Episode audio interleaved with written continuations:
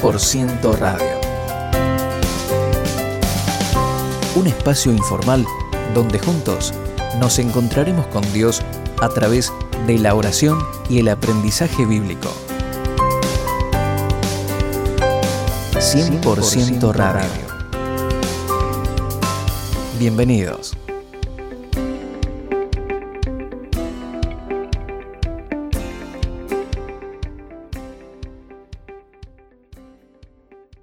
...100% Radio. ¿Qué tal mis queridos amigos? ¿Cómo están ustedes? Muy bienvenidos a este espacio donde juntos somos bendecidos y edificados a través de la palabra de Dios. Nuestra vida es fortalecida, renovada a través de cada uno de los mensajes y de las charlas que compartimos en este espacio. Sean todos muy bienvenidos. Hoy vamos a continuar con esta serie de charlas, herramientas o principios de fe para enfrentar la crisis. En Juan capítulo 16, verso 1, Jesús le dice a sus discípulos, estas cosas eh, les he hablado para que no tengan tropiezo. Ellos iban a enfrentar un momento muy difícil con la muerte del Señor Jesús, como evidentemente ocurrió, ellos no estaban preparados para dicha, dicho evento. Algunos lo negaron, otros huyeron atemorizados. Eh, fue una situación muy difícil para los, los discípulos y, evidentemente no estaban preparados. Pero Jesús, como ya sabía que esto iba a ocurrir, Él les dice, en Juan capítulo 16, verso 1, estas cosas eh, yo les he hablado para que no tengan tropiezo. Y tropiezo es justamente, en el griego significa escandalizo, que es escandalizarse, que es eh, rendirse, volverse atrás, bajar los brazos. Algunos de ustedes tal vez están en esta situación y necesitan escuchar esta palabra, este, esta charla, estas palabras de Jesús, ¿sí? porque son las palabras de Jesús. Él dijo, estas palabras que yo les hablo es para que justamente no se escandalicen, no eh, vuelvan atrás, no, no abandonen los caminos del Señor. Y hoy con la crisis que, se vive a nivel mundial, vemos mucha gente que, que ha bajado los brazos, está muy triste, muy desanimada. La fe en Dios ha, ha decaído muchos. Y otros, por otra parte, se fortalecen, se renuevan, están avanzando, pero eh, necesitamos escuchar las palabras de Jesús. Estas palabras que Él nos dejó para que nosotros nos fortalezcamos en la fe y sigamos avanzando.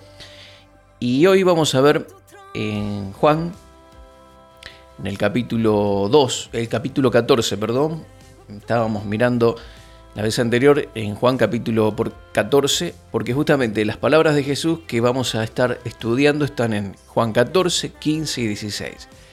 Estas son las palabras que él menciona, ¿sí? que los iba a ayudar a los discípulos a no escandalizarse, a no tropezar y, estas palabras vamos a compartir hoy. Vamos a ir en el capítulo 14 de Juan, verso 2 y 3, y vamos a afianzar o afirmar estas enseñanzas con otros versículos de la palabra de Dios. Pero vamos a tomar como base lo que Jesús habló en estos tres capítulos, Juan 14, 15 y 16.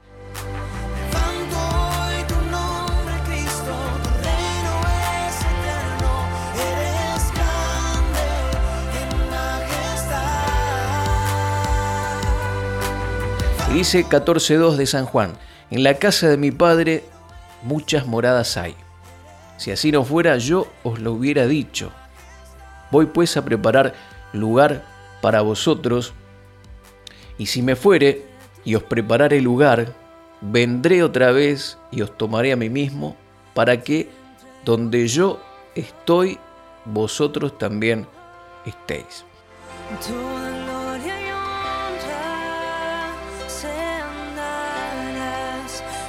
100% radio.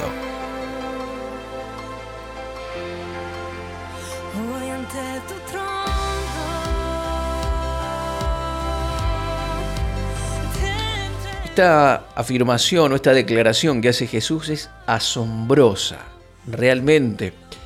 Él en el versículo 1 les dice, no tengan temor, eh, crean en Dios, crean también en mí, eh, les habla de, no temer, de poner la confianza en Dios y de pronto hace un giro total en su conversación, en su discurso y habla del cielo, habla de la eternidad. Esto es impresionante, parece que no, tuviese lógica, pero la tiene.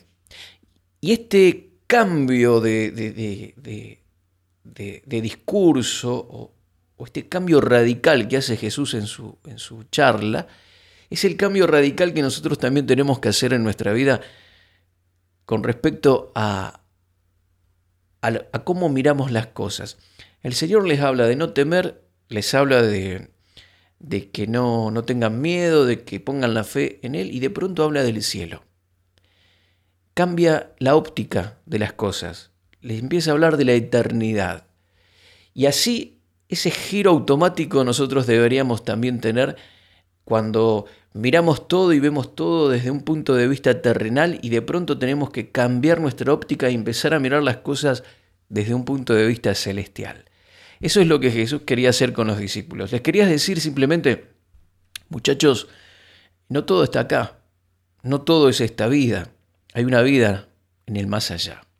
Y si una situación terrible llega a venir o ¿Qué, es lo peor que puede llegar a ocurrir en la vida? La muerte. Si es eso, bueno, no se hagan problema muchachos, porque aún para la muerte yo, yo hice provisión. Y dice acá que, que en esta situación difícil, la peor situación que podríamos llegar a pasar, que puede llegar a ser la muerte, aún para los hijos de Dios, Jesús nos enseña y nos dice que tenemos promesas y provisión de, del Padre para esa situación. Jesús mismo dice que Él va a preparar lugar para nosotros. O sea que no todo se termina acá. Hay una eternidad. Y en esa eternidad el Señor Jesús está preparando lugar para nosotros. Esto es maravilloso porque nuestra eternidad está en las manos más competentes que existen, que son las manos de Jesús. ¿Sí? Dice que todo el universo se sostiene por la palabra de su poder Él estuvo en el principio cuando el Padre crió todas las cosas, Él estaba ahí. Tremendo, todo lo que vos ves, todo lo que vos ves con tus ojos, la creación maravillosa, que los planetas, cada uno está en el lugar que corresponde. Eh, cuando vos estudias todo eso, aún nosotros, como seres humanos, eh, hay, hay una, eh, un poder que hace que las cosas se mantengan todas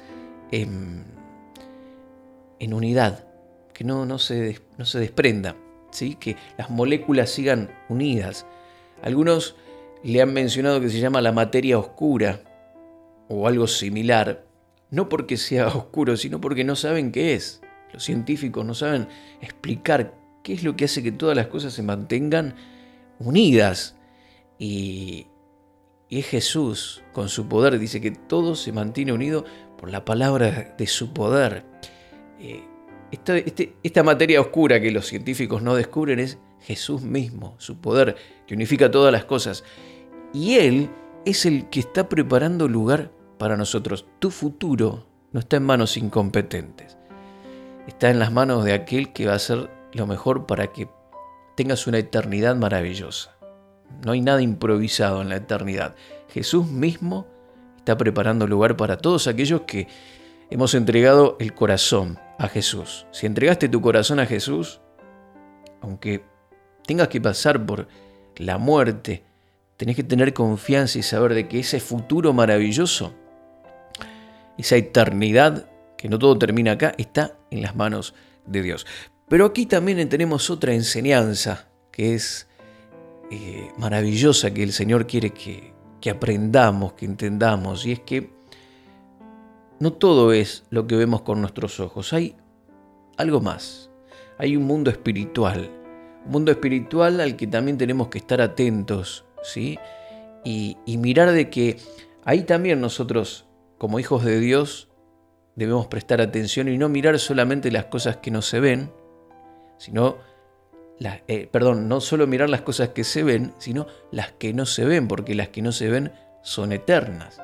Entonces, ¿dónde está nuestra mirada? ¿Qué miramos? ¿Qué vemos? ¿Qué palpamos? ¿Qué tocamos? Tal vez vemos eh, la enfermedad, vemos el dolor, vemos los conflictos, las dificultades, mm, las situaciones que estamos viviendo, pero deberíamos quitar nuestra mirada de eso, no negar la realidad, pero sí mirar con los ojos de la fe, que hay promesas de Dios para cada uno de nosotros, que con Dios somos más que vencedores, que tenemos victoria de parte de Dios para cada situación que tengamos que vivir. Fíjate lo que dice la palabra de Dios. quiero tomar un ejemplo. Eh, tengo varios pasajes acá, no quiero tocarlos todos porque este estudio es un poco más largo. Pero segunda de Corintios capítulo 4, verso 17, dice, verso 17 y 18, dice, porque esta leve tribulación momentánea produce en nosotros un cada vez más excelente peso de gloria. Y el verso 18 dice, no mirando nosotros las cosas que se ven, sino las que no se ven. Pues las cosas que se ven son temporales, pero las que no se ven son eternas. Esto es lo que deberíamos desarrollando, lo que Jesús quiso hacer en, la vida o, marcar esto en la vida de los discípulos. No miren solo lo terrenal, hay algo más allá. Y Pablo dice, esta leve tribulación momentánea es leve, es no pasa nada con esto, comparado con lo que tenemos en Cristo Jesús. Hay mucho más en Cristo Jesús, por lo cual gozarnos, por lo cual eh, tener gozo, tener paz, ¿Y, qué habla acá Pablo? ¿Qué es esta leve tribulación momentánea que, Pablo menciona? ¿Mm? ¿A qué se refiere? ¿Qué tenía Pablo? Que, él dice que padecía una leve tribulación momentánea. ¿Le dolía alguna pestaña? ¿O, se dobló el pie? ¿O, tenía eh, un callo en el dedo? ¿Qué era esta leve tribulación momentánea? Vamos a ver hay varios pasajes, pero quiero leerte algunos acá que, son maravillosos y que hablan que lo que él padecía como apóstol. Dice 1 Corintios 4, 9 del 11 al 13, porque según pienso, el verso 9 dice así, 4, 9 de 1 Corintios, porque según pienso, Dios nos ha exhibido a nosotros los apóstoles como postreros, como sentenciados a muerte, Hemos llegado a ser espectáculo al mundo, a los ángeles y a los hombres. Padecemos hambre, tenemos sed, estamos desnudos, somos abofeteados, no tenemos morada fija, nos fatigamos trabajando con nuestras propias manos y nos maldicen. Y nosotros bendecimos, padecemos persecución y la soportamos, nos difaman y rogamos hemos venido a ser hasta ahora como la escoria del mundo, el desecho de todos. Otros pasajes hablan de, naufragios, tribulaciones, traiciones, estaban sentenciados a muerte, eh, bueno, hambre, desnudez, un montón de cosas que ellos tuvieron que pasar, que Pablo pasaba como apóstol. Y a esto, toda este, esta ensalada de, situaciones eh, negativas, el apóstol dice que esto era una leve tribulación comparado con, con todo aquello que no se ve, con lo que tenemos en Cristo, con lo que, Él nos, que nosotros como hijos de Dios poseemos y con la eternidad que nos está esperando. Entonces aquí Pablo dice, por eso yo no miro lo que se ve. ¿Y qué veía Pablo? Esto que hemos mencionado recién, situaciones difíciles que tal vez ninguno de, de nosotros estemos pasando o hayamos pasado, o tal vez sí las estás pasando, pero dice Pablo, yo no pongo mi mirada en esto, sino en lo que no se ve. Porque lo que se ve, lo que yo percibo con mis ojos, lo que toco con mis manos, lo que mis cinco sentidos pueden hoy aún disfrutar, un día va a terminar. Pero lo espiritual, lo que la eternidad que tengo con Dios, la paz, el gozo que me proporciona Cristo, el poder para vivir en victoria, la sanidad para mi cuerpo, son cosas que no son, no son, no se ven con los ojos, son promesas, pero son reales, son eternas, permanecen para siempre. Y nosotros, mis queridos amigos, tenemos que, que mirar eso, lo que no se ve con los ojos. Dice, yo no miro lo que se ve. Y Pablo no dice que lo ignora, no dice que no vive ajeno a la realidad, no, lo considera, pero no está atento a eso. Está más bien atento a las promesas de Dios, a lo que la palabra de Dios dice. No está atento a los noticieros, no está atento a las circunstancias, a lo que toca, a lo que ve. Lo recibe, sabe que, que está, pero su mente, su mirada está enfocada en, la palabra, en las promesas de Dios, eh, en todo lo que Dios tiene para nosotros y que como hijos de Dios nosotros poseemos, que no lo vemos, pero que está ahí. La sanidad, tu sanidad eh, no la ves. Posiblemente ves que estás enfermo, pero hay una promesa de Dios y dice que por las llagas de Jesús fuimos nosotros curados. Eh, Tal vez ves que tu billetera está sin dinero, sin recursos, las alacenas vacías. Tus cinco sentidos te dicen, estás mal. Pero la palabra de Dios dice que Dios suplirá todo lo que te falte conforme a sus riquezas en gloria en Cristo Jesús. Dios es experto en llamar las cosas que no son como si fueran. Entonces, tenés que asociarte con Dios y más allá de lo que perciben tus cinco sentidos, empezar a declarar, a hablar, a creer y a ver con los ojos de la fe las promesas de Dios, lo que Él ha proporcionado para vos a través de Jesucristo.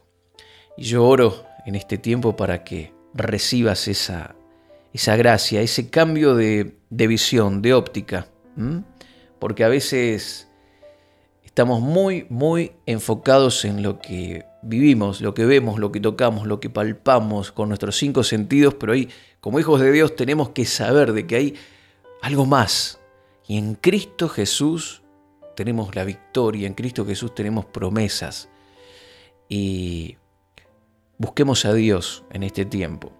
Eh, no seamos tan eh, materialistas o miremos solo el mundo físico, sino que podamos adentrarnos en, lo espiritual, pasar tiempo con Dios en oración para que sumergirnos en su presencia, eh, llenarnos del Espíritu Santo, hablar en lenguas, tener un tiempo de, búsqueda de la palabra y, y esto va a ir erradicando de nosotros esa visión netamente natural y vamos a empezar a mirar con los ojos de Dios las situaciones, y ahí va a venir sabiduría de Dios para que vos puedas resolver situaciones, problemas, dificultades. Así que yo te animo, mi querido amigo, que no te enfoques solo en lo que ven tus ojos, sino que hay algo más. Sí, hay algo más. Y si lo peor llega a venir, igualmente en Cristo Jesús tenés esperanza.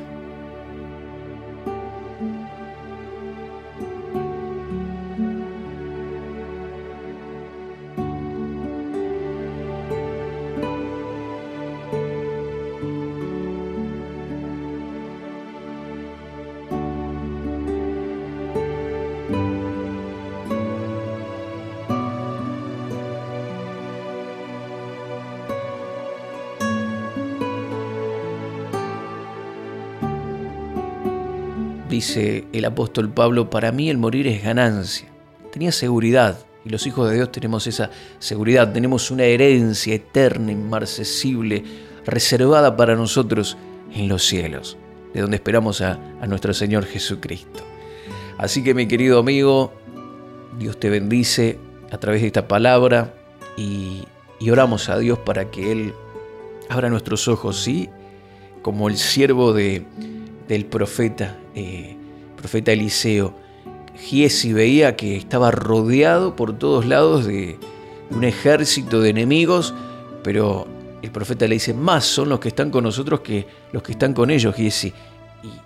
Y, dice que oró y Dios abrió los ojos de Giesi y vio dice que estaba, había multitudes de carros de fuego, ángeles, eh, ahí preparados para defender al profeta y a, Giesi, pero ellos, el profeta Eliseo veía esos carros de, fuego, veía esos ángeles, pero Giesi no, él veía, ¿qué veía? El enemigo, y, tenía miedo, que, que Dios abra los ojos, que Dios abra los ojos hoy, nuestros ojos y veamos el mundo espiritual y, y podamos caminar en eso, en esa victoria que tenemos como hijos de Dios.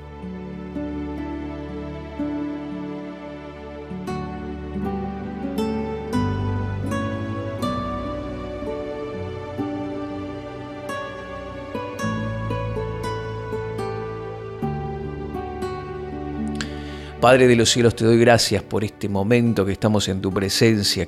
Bendecimos a cada uno de los amigos que sean tocados, bendecidos, renovados. Y la presencia de Dios, el Espíritu Santo, abra los ojos para que podamos ver que más son los que están con nosotros que los que están en contra de nosotros.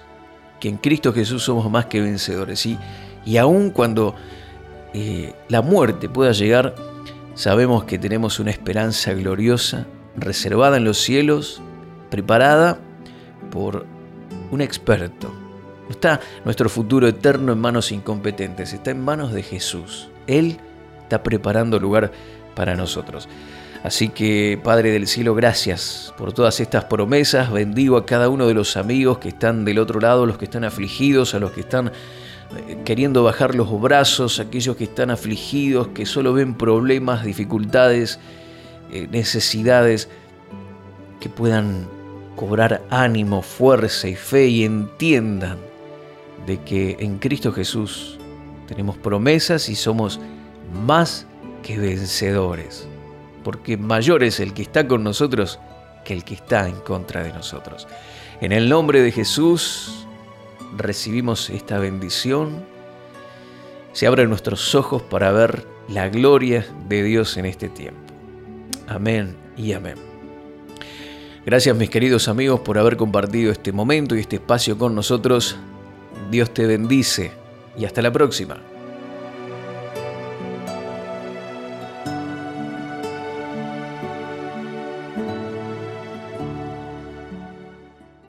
Contactos marioserrano.live.com.ar En Facebook, Mario Rubén Serrano.